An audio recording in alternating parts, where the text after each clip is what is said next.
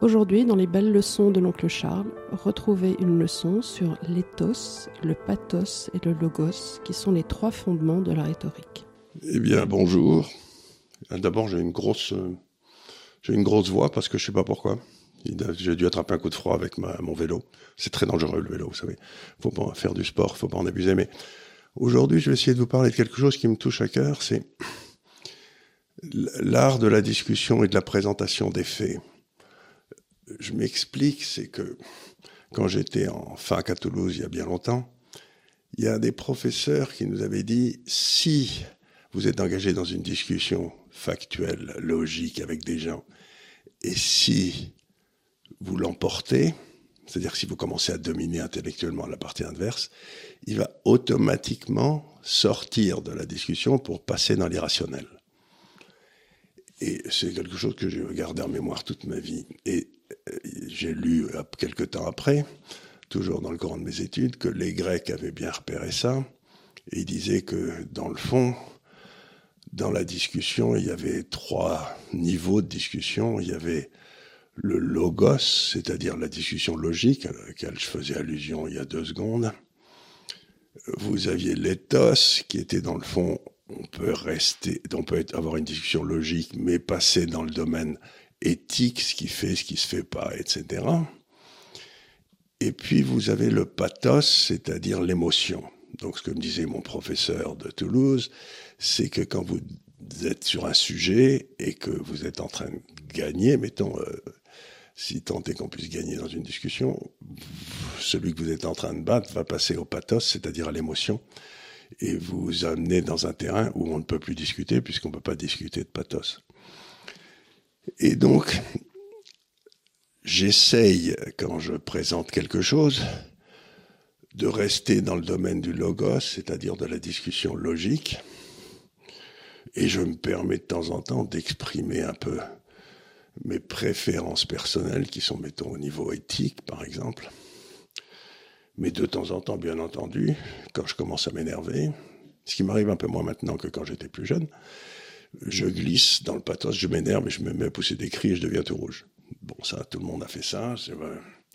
Mais ce qui m'étonne beaucoup, c'est, voyez-vous, c'est que nous avons ce drame affreux qui se passe en Palestine entre les Israël et les Palestiniens.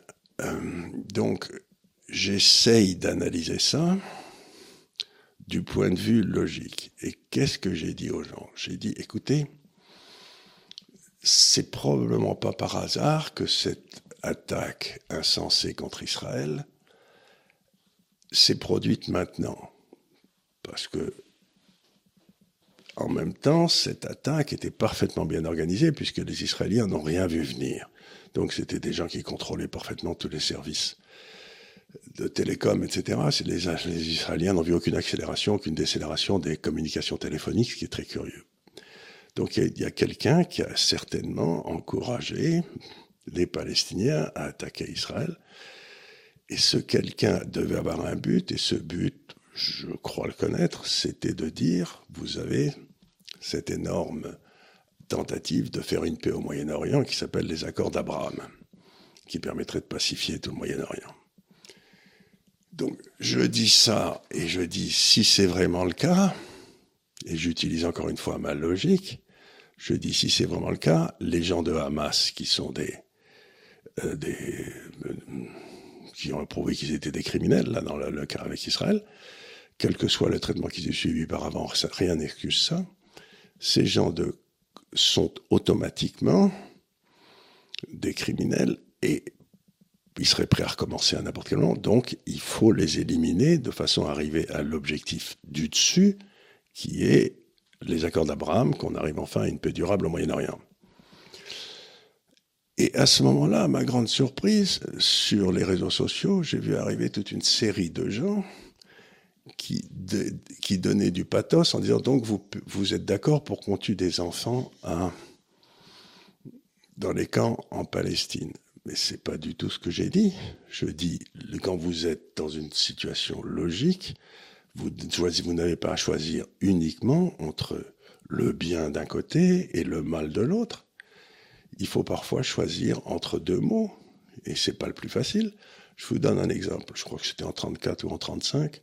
L'Allemagne envahit, réoccupe la Roure, dont la France avait la garde depuis 1918. Euh, Le gouvernement français ne fait rien à l'époque parce qu'il ne veut pas se relancer dans une guerre et n'importe quoi. Moyennant quoi la lâcheté de 1935, on n'a pas eu de gens tués en 1935, a amené au désastre de 1940 quelques années après. Et donc vous pouvez légitimement vous poser la question, quelle était la plus, la plus mauvaise des deux décisions? Et donc ce que je voudrais expliquer aux gens, c'est quand vous avez quelqu'un, des gens à l'Institut des libertés par exemple, qui se donne du mal pour essayer de faire comprendre la façon dont une, un raisonnement est construit avec une structure logique de ce raisonnement en s'appuyant sur des hypothèses qui seront ou ne seront pas vérifiées, ça ne sert à rien de les attaquer sur le côté pathos en disant vous êtes méchant. Vous pouvez pas, vous devez séparer dans la façon dont vous raisonnez les émotions qui sont parfaitement légitimes. Et peut-être je ne raisonnerais pas de la même façon si j'avais moi-même des enfants ou des petits-enfants dans les camps à Gaza ou j'en sais rien de ce qui est logique, rationnel et aussi, si possible, de ce qui est éthique à long terme. Donc, encore une fois, je, voudrais que les gens comprennent bien l'esprit dans lequel nous travaillons à l'Institut des libertés. On n'est pas là pour vous dire ce qui est bien ou ce qui est mal. On est là pour essayer de raisonner avec vous en expliquant quelles sont nos hypothèses de départ, en expliquant quelles sont nos... Euh, nos préférences, probablement, qui doivent toujours exister, mais on n'est pas là, d'abord pour résoudre les problèmes du monde, et même on n'est pas là pour vous dire ce que vous devez penser. On essaye de vous montrer comment, à partir des choses qu'on sait, on peut organiser une connaissance, mais on n'est pas là pour vous dire, compte tenu de ce que moi je sais, voilà ce que vous devez penser. Et ce que je trouve extraordinaire, c'est que c'est tous ces gens qui m'envoient des emails après, il y en a dans le fond deux sortes. La première sorte, c'est de dire euh, vous n'y connaissez rien, vous êtes un gros nul, vous, vous, avez été acheté par. Alors dans le courant de ma carrière, je tiens à signaler que d'après ces gens-là, j'ai été acheté par la CIA.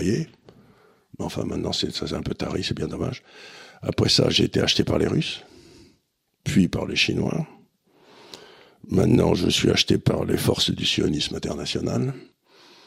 Et je, je désespère pas que je vais pouvoir me faire acheter par quelqu'un d'autre. Donc, euh, non, je suis pas vraiment. Personne ne m'a jamais acheté.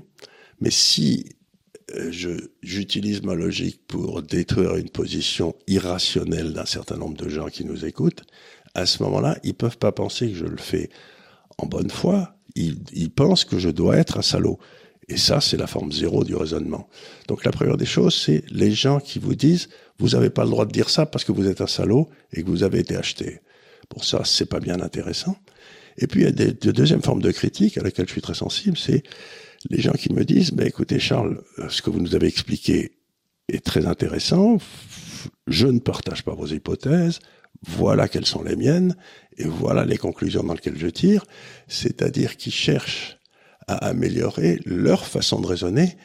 Et en faisant ça, ils essayent de m'aider à améliorer ma façon de raisonner. Donc un échange entre deux personnes qui essayent de raisonner, ça n'est pas un échange d'insultes en disant t'es un salaud, de toute façon t'as été acheté par. C'est voilà c'est de repérer quelles étaient mes hypothèses de base, de les discuter, d'en introduire d'autres pour arriver à un résultat différent c'est pas du tout la même chose. Dans le deuxième cas, tout le monde s'améliore. Dans le premier cas, on se met des claques. Donc, ce que j'essaie de dire, c'est retenez toujours que quelqu'un qui, dans une discussion, file dans l'irrationnel, c'est pas la peine d'avoir une discussion avec lui, aussi curieux que ça paraît. Moi, je suis parti en discuter avec tout le monde, sauf si celui qui, si vous lui dites quelque chose avec lequel il n'est pas d'accord, dit vous êtes un salaud. Mais non, j'essaye simplement de présenter des situations. Donc encore une fois, retenez ces trois notions. Le logos, l'éthos, là on peut discuter tout ce qu'on veut, et le pathos, c'est un machin où on fait appel aux sentiments les plus bas ou les plus élevés. Par exemple, il faut, faut pas qu'un enfant meure, ben on est tous d'accord. Mais avec ça, si vous voulez, on n'aurait jamais bombardé l'Allemagne, on aurait toujours les nazis, quoi. Euh, donc le pathos, c'est la face, le truc dans lequel, sur lequel les, politiciens joueront toujours sur le pathos pour vous émouvoir et vous, vous faire penser que le type est un gars bien. Il ne faut penser, il ne faut discuter qu'avec des gens qui travaillent sur le logos et sur l'éthos. Voilà, c'est tout ce que j'avais à vous dire aujourd'hui. Mais pour vous avez pu le remarquer, j'en avais gros sur la patate. Mais je l'ai dit. Merci beaucoup.